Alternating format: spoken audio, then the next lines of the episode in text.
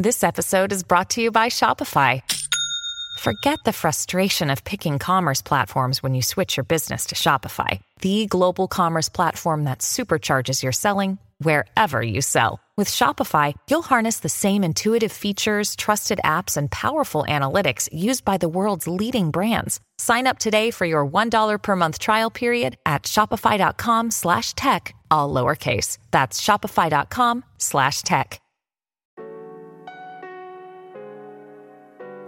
Hola a todos, soy Víctor Abarca y estás escuchando Expreso con Víctor, el podcast diario sobre tecnología, tecnología que importa y cultura digital.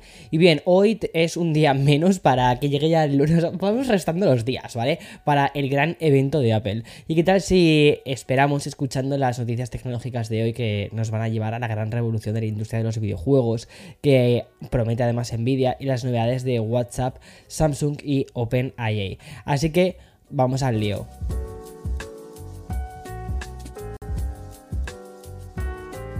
Ha pasado tanto tiempo que yo creo que ya nos habíamos olvidado de esto. Cuando Facebook dejó de ser Facebook, la compañía de Zuckerberg no dejaba de generar titulares y me atrevería a decir que un 80% de las noticias que dábamos sobre la empresa eran noticias negativas. Entonces Zuckerberg hizo el rebranding y apuntó hacia el metaverso y aunque no ha acabado de disparar, ¿vale? De, de decir, ok, esto del metaverso ha funcionado, sí que podríamos reconocer que ha salvado a la compañía. Y es que el nivel de ruido ha bajado muchísimo. Facebook no ha desaparecido, aunque no queda yo creo un millennial dentro de la red social. Y el resto de aplicaciones sí que se están actualizando y sí que están consiguiendo separarse de esa especie de, aura negativa que impregnaba todo lo que, todo lo que Facebook tocaba. Y el último ejemplo lo hemos encontrado en WhatsApp, porque tal y como informan varios medios, tras una noticia publicada primero en Web Info, en la plataforma de mensajería estamos a punto de recibir una de las mayores actualizaciones que ha recibido jamás WhatsApp. Bueno, pues es que WhatsApp va a implementar una función que va a permitir compartir la pantalla de los smartphones mientras tenemos una videollamada con alguien. Sí, exacto, como ya podemos hacer con Zoom, Microsoft Teams, Google Meets, pero en WhatsApp. Esto yo creo que va a salvarme la vida, sobre todo cuando tenga que hacer algún tutorial de cómo funciona el iPhone a mi madre. O sea, te lo juro, va a ser increíble esto. Bueno, la función de compartir pantalla va a registrar el contenido de la pantalla para mostrárselo a nuestro interlocutor. Y será tan fácil como hacer clic en el nuevo icono que va a implementar WhatsApp. Dentro de muy poco, ¿vale? Lo vamos a poder ver junto con los botones de cambiar eh, la cámara, silenciar o incluso deshabilitar vídeo al hacer clic, la app de mensajería nos va a notificar con un vas a comenzar a grabar o retransmitir con WhatsApp. Y en este momento, Meta también mostrará un aviso de que tendrá acceso a las contraseñas, fotos y detalles de pago que se vayan a mostrar, ¿vale? eso es importante. De momento, tal y como he podido leer en la información original, esta función de compartir pantalla que emparentará WhatsApp con aplicaciones que considerábamos de uso más profesional, pues está en fase beta para algunos usuarios de Android. Pero dentro de muy poquito WhatsApp lo va a implementar también de forma genérica. Y como te digo, ascenderá a WhatsApp a las grandes ligas de las plataformas de videollamada mucho más especializadas. Y respecto a cuántos participantes van a poder añadir a, vas a poder añadir a esta función, pues aún no sabemos nada más, ¿vale? Y ahora toca hablar eh, largo y tendido de varias noticias relacionadas con inteligencia artificial. Ya sabes que al final está siendo un tema muy muy candente y que me gusta hacer un seguimiento de esto. Obviamente la cercanía con la inauguración de la próxima conferencia mundial de desarrolladores de Apple pues tiene a la industria de la tecnología puesta en expectativa. Y mientras tanto, la vertiente más relacionada con software en general e inteligencia artificial en particular pues acapara todo el protagonismo. Pero para esta noticia, primero tengo que irme a hace unos días cuando el CEO de OpenAI perdona, expresó su preocupación por las leyes que se están considerando en la Unión Europea sobre la regulación de la inteligencia artificial. Y es que durante una conferencia en la Universidad de Londres llegó a decir que su empresa, OpenAI, dejará de operar en la Unión Europea si no cumple con las disposiciones de la nueva legislación. De hecho, avisó de que en OpenAI existen muchísimas voces críticas sobre la forma en la que se ha redactado actualmente la ley. Sorpresa, un CEO enfadado con intentar regular eh, una tecnología que puede acabar con la humanidad tal y como la conocemos. Ups, upsi. O sea, ya creo que hemos tenido muchos fallos con el tema de, de, las redes sociales. Creo que por el hecho de intentar regular un poquito ese tipo de cosas no está mal del todo. Bueno, Pues durante una conferencia en la, Universidad de Londres, como te digo, dijo, mm, esto que estáis haciendo no me está gustando. Concretamente, la mayor preocupación mostrada por el CEO de OpenAI se encuentra en la, designación de los sistemas de inteligencia artificial como de alto riesgo, que es un operativo legal que afectaría a modelos como ChatGPT o ChatGPT 4 de OpenAI. Con ese telón de fondo, el máximo dirigente de la compañía se ha estado reuniendo con los reguladores europeos para discutir estos problemas, pero como te digo, la compañía se sin estar satisfecha con la redacción actual de la ley. Y mm, de manera sorprendente, el CEO de OpenAI ha mostrado un cambio de opinión de 180 grados. Y es que tras ser entrevistado en Reuters, el ejecutivo ha asegurado que OpenAI no va a abandonar la Unión Europea. Curioso, ¿verdad? Bueno, de hecho, en su propia cuenta de Twitter, el CEO ha publicado las siguientes palabras textuales y dijo, estamos emocionados por continuar operando aquí y por supuesto no tenemos planes de irnos, pero es que además ha definido su experiencia por Europa como una semana muy productiva de conversaciones sobre cómo regular mejor la inteligencia artificial. Habrá que esperar cómo evoluciona el asunto de la Unión Europea que cada vez intenta controlar más toda la industria tecnológica, sobre todo la que llega desde, desde otras partes del mundo y sobre todo este tipo de de cambios que han avanzado tantísimo. Yo creo que, como te decía antes, ¿no? Tenemos el presente de las redes sociales. las redes sociales creo que se nos ha ido muchísimo de las manos. Em, fue algo como súper novedoso, fue un todo lo vale. Y al final em, estamos en una de las tasas de suicidio más altas de adolescentes que ha habido jamás. Y creo que, y bueno, y uno de los motivos por los que mucha gente dice que lo hace es por el tema de las redes sociales. Creo que... Em, no estamos todavía, no, es tarde todavía para regular la inteligencia artificial y evitar las catástrofes que han sucedido con las redes sociales. Eso. Creo que es eso, ya está. Yo soy un poquito, o sea, yo no estoy a favor de regular absolutamente todo, ya te lo digo, ¿vale? O sea, yo creo que sí que hay que dejar un poco mm, de, de, de bueno, vamos a hacer que las cosas fluyan, ¿vale? Pero sí que, por ejemplo, en este caso, creo que es importante hacer un ten con ten, ¿vale? Es decir, vamos a trabajar para ver qué cosas se pueden regular, qué cosas son lógicas, qué cosas eh, hay que dejar que fluyan, ¿sabes? No sé, ese tipo de cosas creo que... El equilibrio, el equilibrio es lo que yo creo que es lo mejor, sinceramente. Bueno, habrá, como te digo, ¿no? que ver un poco cómo, cómo evoluciona todo este asunto en, en la Unión Europea, que cada vez intenta controlar más, ¿no? Todo el tema de la industria tecnológica. Lo hemos visto además en muchísimas variantes, en forma de sanciones eh, hace un par de semanas, en forma de multas millonarias. Y ahora con la regulación de la inteligencia artificial, que está siendo un tema pues muy candente.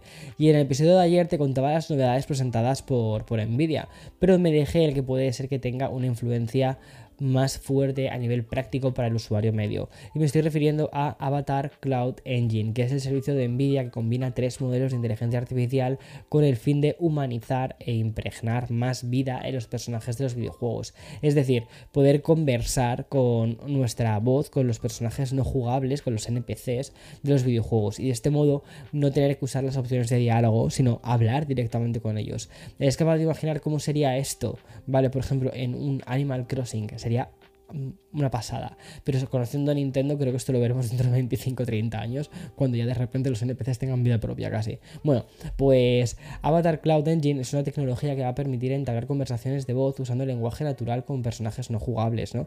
Y esta implementación va a permitir que estos personajes interactúen de forma mucho más fluida y natural. Es decir, podría suponer el salto definitivo en la experiencia gamer de poder crear entornos que parezca que, están mm, vivos, que parezca que están, pues eso, que, tienen historias paralelas. Tal y como explicó Nvidia, los modelos de inteligencia artificial optimizados para voz y conversación y animación de personajes son Memo, Riva y Omniverse Audio to Face. Y en el primer caso hablamos de una tecnología que va a usar datos para la creación de modelos de lenguaje personalizados. Y por su parte, el modelo Riva con lo que va a hacer es reconocer la voz y el texto a voz para habilitar estas conversaciones en tiempo real. O sea, no me digas que no te parece una locura todo esto. O sea, yo te lo juro, me lo imagino en, el nuevo Zelda. O sea, yo estoy viciadísimo en Zelda. O sea, lo que creo que voy a hacer cuando termine de locutar este podcast va a ser jugar al Zelda.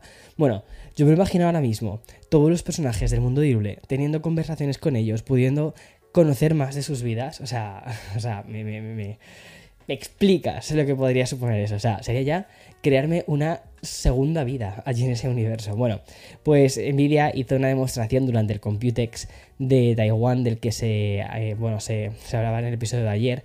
Y ayer pudimos ver una especie de demo integrada con un Real Engine 5 donde el representante de la compañía interactuaba con un personaje de un juego que nos llevaba a un restaurante en un mundo así como muy estilo Blade Runner, ¿vale? Y tras una pequeña conversación fluida y bastante natural, el personaje acaba asignándonos una misión, o sea...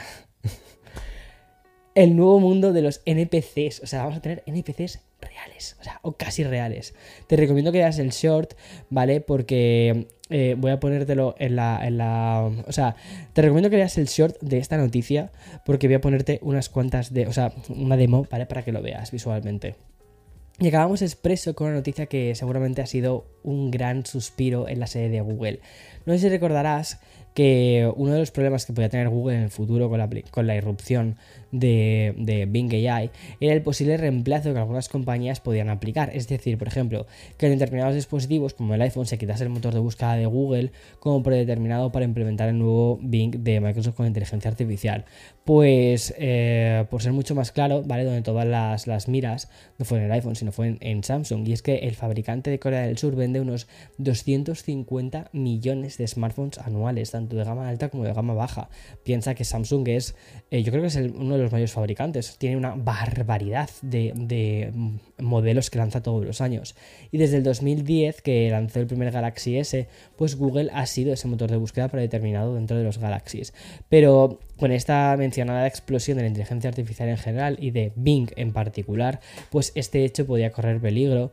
Además que Samsung y Microsoft son dos empresas que están como muy cercanas. Pero ese peligro pues parece terminar hasta ahora y es que según informan en el Wall Street Journal la dirección de Samsung ha decidido no seguir con esta especie de revisión interna en la que se estaba valorando muy seriamente sustituir eh, Google por Bing en todos los dispositivos móviles.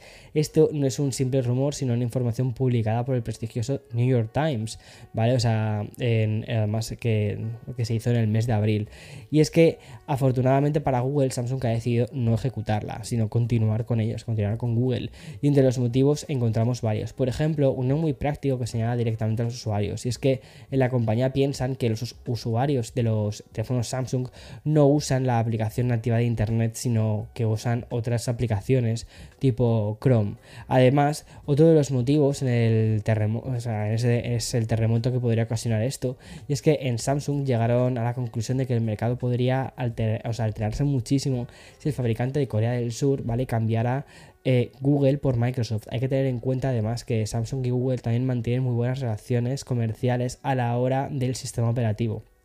Según informa la noticia original, el motor de búsqueda de Google el sitio, es el sitio más visitado del mundo, ya que actualmente representa aproximadamente el 93% de las búsquedas en ordenadores y dispositivos móviles. Por su parte, y siempre según datos de Stand Counter, Bing apenas alcanza el 3%. De hecho, una de las razones que hicieron dudar a Samsung de hacer ese cambio es justamente el que subyace en la estadística anterior, y es que el brutal dominio de Google y la dependencia de muchísimas compañías hacia el gigante gran, o sea, el gigante tecnológico, tiene sus ventajas y sus desventajas. Por una parte es la confianza de los usuarios, porque todo el mundo usa Google, pero por otro lado es el, vamos a seguir dependiendo de Google hasta siempre, no sé. Y más cuando Bing está empezando a tener un una forma de encontrar y de acceder a la información increíblemente buena. O sea, a mí me está gustando muchísimo Bing.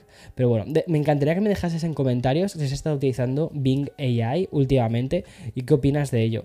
En Spotify recuerda que puedes dejarme comentarios. Me llegan al correo, ¿eh?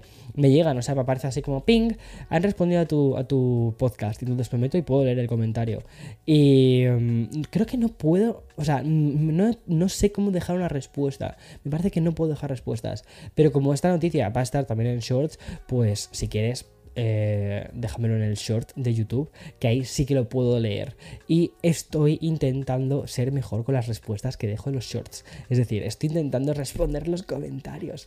Víctor, ¿qué estás otra vez en 2018? Cuando respondías los comentarios de todo el mundo y podías leer todo. Pues sí, estoy intentando, lo estoy volviendo a intentar eh, tener esa especie de el pulso con la comunidad. La verdad es que eso es una de las cosas que más me gusta de, mi trabajo, el poder tener una comunidad de, personas a las que les gusta la tecnología y que les mola lo que, lo que hago y lo que hacemos desde House of BA.